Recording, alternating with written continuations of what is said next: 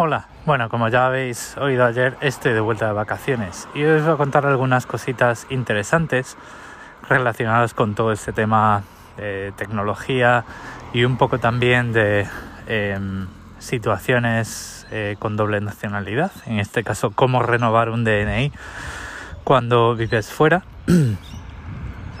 voto en el extranjero, cómo ha cambiado y y bueno, pues algunas cositas de misceláneas, eh, de miscelánea relacionadas con las cinco, bueno, cinco o cuatro eh, semanas anteriores.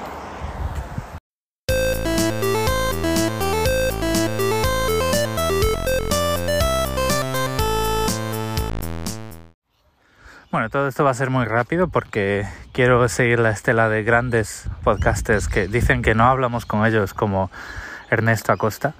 Eh, yo sí que hablo con él, pero bueno, entiendo cuál es el mensaje, entiendo eh, porque todos estamos pasando por eso este, este momento así un poco revuelto de las redes sociales. Voy a empezar hablando de la... Bueno, lo que decía es que voy a seguir la estela reduciendo el tiempo de mis podcasts eh, y voy a tratar de pasar de la marca de 25-30 minutos cuando me da por quejarme o por hablar o por ser un activista de pancarta el derecho a reparar eh, y, la privacidad y este tipo de cosas. Y voy a intentar, no voy a decir 5 minutos, pero irme a la marca de los 10 minutos. A ver qué tal me sale. Redes sociales. Sabéis que tengo una instancia de Mastodon en una Raspberry Pi debajo de mi impresora. Y eh, sabéis también que en Australia, que es donde yo vivo, eh, la conexión a internet es muy mala. De hecho, yo tengo una conexión a internet de 50 megas de bajada y 20 de subida. Cuando tú alojas cosas en casa, lo que importa son los 20 de subida, ¿vale? Porque eh, mis 20 de subida son pues vuestro el máximo ancho de banda, digamos, la máxima velocidad de bajada para la gente que está fuera de mi casa. Para yo en eh, cuando me voy por ahí y quiero usar Mastodon o vosotros si entráis en fedi.gevisoc.com. Bueno, pues en las eh, cuatro semanas anteriores, tres de ellas estuve en España a 17.500 kilómetros en media de mi casa, eh, donde está una Raspberry Pi de 4 GB de RAM y sirviendo contenido a través de un canuto, canutito, una pajita pequeñita de 20 megas y eh, ha funcionado muy bien. Ha funcionado muy bien y lo he usado a través de una aplicación móvil que se llama Tut, eh, con dos OS y terminado en asterisco para iOS. Es una aplicación que me costó, no sé si 5 o 7 dólares australianos. Y claro, yo en el al principio decía, bueno, esto es la federación. Eh, la, digamos que la aplicación móvil tiene todos los elementos gráficos en mi teléfono y en realidad solo tengo que recibir información y así era como yo veía, por ejemplo, que el texto entraba antes y los avatares de la gente o los adjuntos entraban un poco más tarde. Y bueno, bien, el tema es que esto también lo vi en la web porque me llevé conmigo el portátil, el framework, se vino todo el viaje.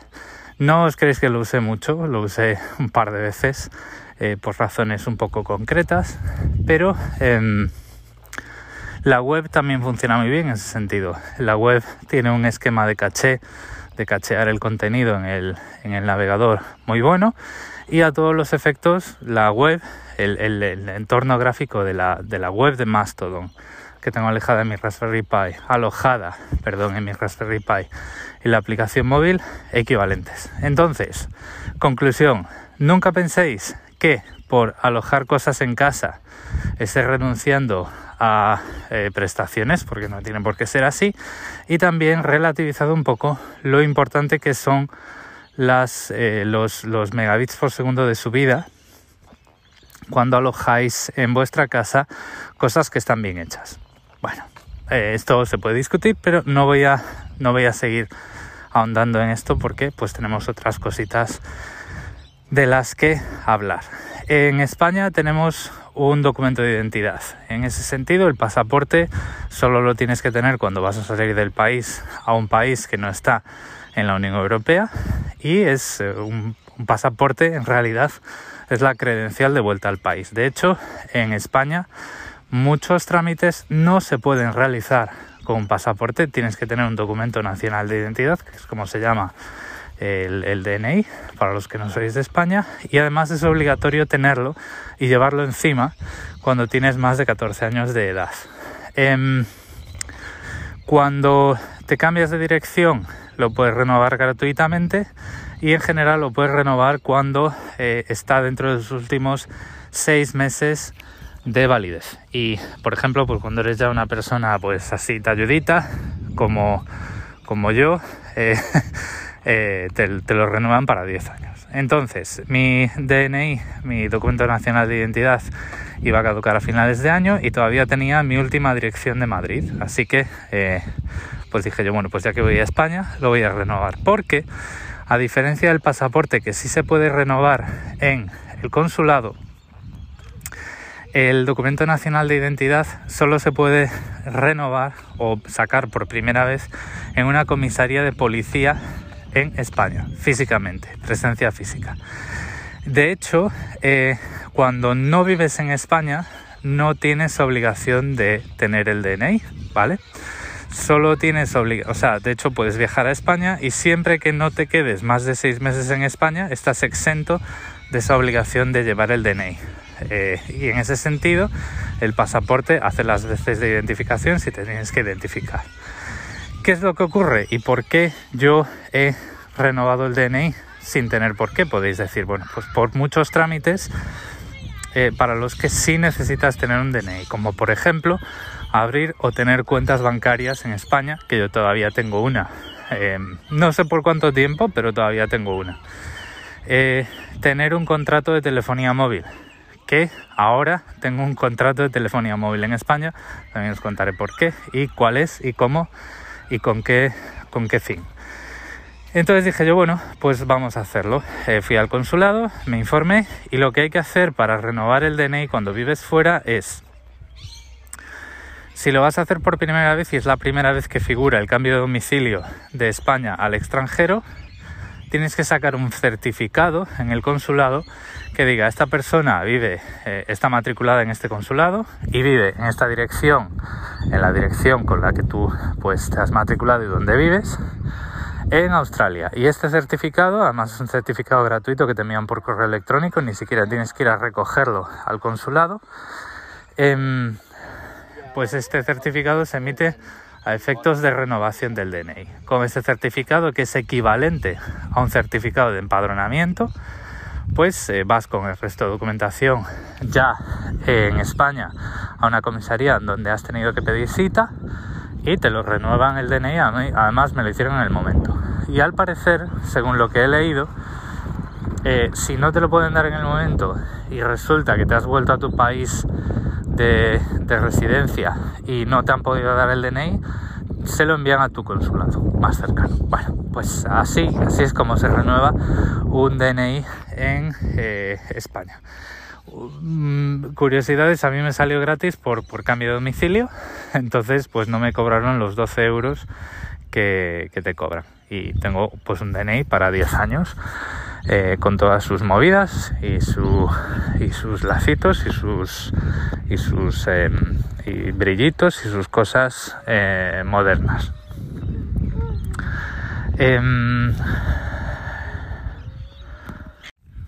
Bueno, me queda un minuto dos, así que voy a hacer muy rapidito con el tema del teléfono móvil y el número del teléfono móvil. Mm, en, Australia no todas las compañías telefónicas ofrecen roaming en España, es, una cosa eh, inconcebible, o sea, no, no, tienen este concepto de la Unión Europea. Entonces a lo mejor ves que eh, ni más ni menos te ofrecen roaming si vas a Portugal y Francia, pero en España no. Entonces con esta, con esta estupidez que tienen, pues al final lo que haces cuando viajas a España es... Eh, eh, comprarte una SIM local, eh, una SIM de prepago y pues ya está, la metes en el teléfono y ya tienes datos para cuatro semanas.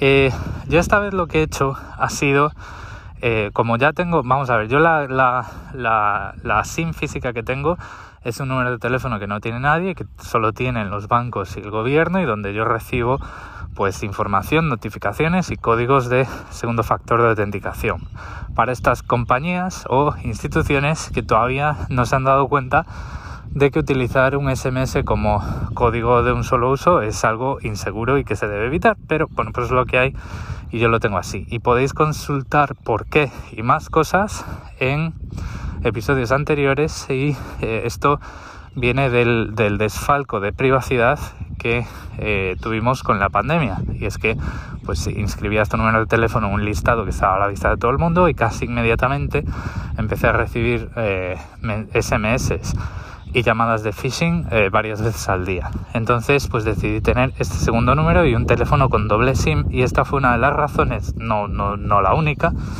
por la que cambié un iPhone 8 Plus, que estaba perfectamente, por un iPhone 12 Pro. Bueno, el Pro era eh, las otras razones, que era la cámara y tal. Eh, esta vez lo que hice fue em, contratar un contrato de Pepefone, un contrato, no un prepago. Pepefone no tiene números de prepago, tiene números de contrato sin permanencia y sin estancia mínima. Y por 15 euros eh, disfruté de llamadas ilimitadas y 29 gigas. Esto sería una, una tarifa mes a mes yo no la necesito mes a mes, entonces lo que he hecho antes de volverme ha sido cambiarla a una tarifa sin cuota y sin datos, que es de pago por uso, que no voy a usar, no voy a usar yo, no voy a hacer llamadas, pero que eh, me permite quedarme indefinidamente con el número de teléfono, ¿vale? Tengo que leer la letra pequeña, tengo que ver si esto eh, va a caducar en algún momento. Eh, si caduca, pues caducó. Tampoco me voy a em, tampoco me voy a tirar de los pelos, ni voy a hacer un gasto en llamadas internacionales para eh, quedarme con ese número a priori, porque eh, ese número todavía en la práctica eh, solo lo he usado para llamar un par de veces a mis padres y, y mi hermano y pues si les explico la situación ya está. Pero en teoría, si no hay letra pequeña de por medio, yo me puedo quedar con ese número español para siempre y si alguna institución me pide un número de teléfono español, pues yo lo puedo dar. Lo tengo y ¿por qué Pepe sí? ¿Por, qué Pepefone y no una compañía, una SIM de prepago lo que sea? Pues porque como os decía al principio, yo tengo la SIM física ocupada y quería iniciar una contratación directamente con eSIM. Y esto Pepe, Pepefone te lo permite hacer. Tú eh, empiezas la contratación, pides eSIM directamente y cuando terminan de eh, ofrecerte contratos para firmar y terminan de verificar tu identidad y todas estas cosas, eh, te envían el código QR de, eh, de la SIM, de la eSIM, a tu correo y tú pues lo escaneas con tu teléfono y ya se te activa. Y ya, mm, vamos a ver, me ha salido muy bien. El único tema es que he puesto un pie en el segundo mes, entonces en vez de 15 euros he pagado 30, pero bueno, pues ya está. Eh, a finales de septiembre, a finales de este, de este mes de contrato, pues la tarifa se cambia una tarifa sin cuotas y sin, sin datos y pues yo me quedo en teoría, ya digo, con ese número de teléfono español eh, para mis cosas, para mi uso y mis movidas. Eh, podéis decir, sí, no, pero hay otras formas de hacer esto y tal. No, pero bueno, también lo que yo quiero es cuando me vaya a España, lo único que tenga que hacer sea em, cambiar otra vez la tarifa una tarifa con datos y si acaso em, generar un nuevo código QR para una nueva eSIM porque para cambiar de teléfono pues no te queda otro remedio que pedir otra eSIM. Pero en general pues eh, con esto bastante contento. Em, para otros usos, por ejemplo para mi mujer que no tiene esta movida de la SIM física y del doble número y estas cosas porque bueno pues tiene otro percibe estas, este, este tipo de amenazas de otra manera y las gestiona de otra manera pues eh, una SIM de prepago física normal y pues muy bien, eh, nos sirvió, nos hizo un buen servicio. Eh, por hoy lo voy a dejar aquí. Creo que hay más cosas que os, podría estar comentando y em, alguna, ah sí, voto por correo. Antes de terminar, muy rapidito. El voto por correo en el extranjero ha cambiado. Si os acordáis de aquellos episodios del voto rogado, eh, esto ya no es así, tú ya no tienes que escribir a nadie. Tú estás matriculado en tu consulado cumples la inscripción en el censo electoral como la tienes que, eh, que, cumplimentar cuando te matriculas en el consulado y ellos ya te envían la información correspondiente eh, antes de tener que votar, cada vez que tienes que votar, antes de tener que votar. Eh, es, tiene varios sobres, no solo son los sobres de las papeletas, sino que es otro sobre para la Junta Electoral donde estás inscrito, que en mi caso es la de Vigo, y un certificado que explica que yo soy uno de los votantes inscritos en el que estoy inscrito en Sydney, que mi consulado es no sé qué, no sé cuántos. Entonces, yo lo que tengo que hacer es enviar por correo, preferiblemente certificado o presencialmente en el consulado, entregar el sobre, el sobre a la Junta Electoral cerrado con ese certificado firmado por mí y con número de DNI algunas movidas eh, escritas ah, por detrás y las papeletas. Y esto lo he podido hacer horas antes de salir hacia el aeropuerto. O sea que ha sido eh, pillado por los pelos, pero al final pues lo he podido hacer. Y es un alivio no tener que andar con los eh, ruegos de los votos y las historias, porque eso era bastante, bastante, bastante denigrante. Y era una, una cosa que, eh, bueno, pues os podéis imaginar, ¿no? que te hace sentir, te hace sentir muy, muy devaluado. Ahora sí que lo voy a dejar. Espero que os haya resultado interesante. Muchas gracias por el tiempo que habéis dedicado a escucharme. Creo que estoy en la marca de los 12-13 minutos y no 10 o más. Así que disculpad por esto. Esto es un esto es un ejercicio de largo recorrido, así que vamos a ver cómo lo vamos consiguiendo. Eh, recordad que en las notas del episodio tenéis todos mis medios de contacto y un saludo.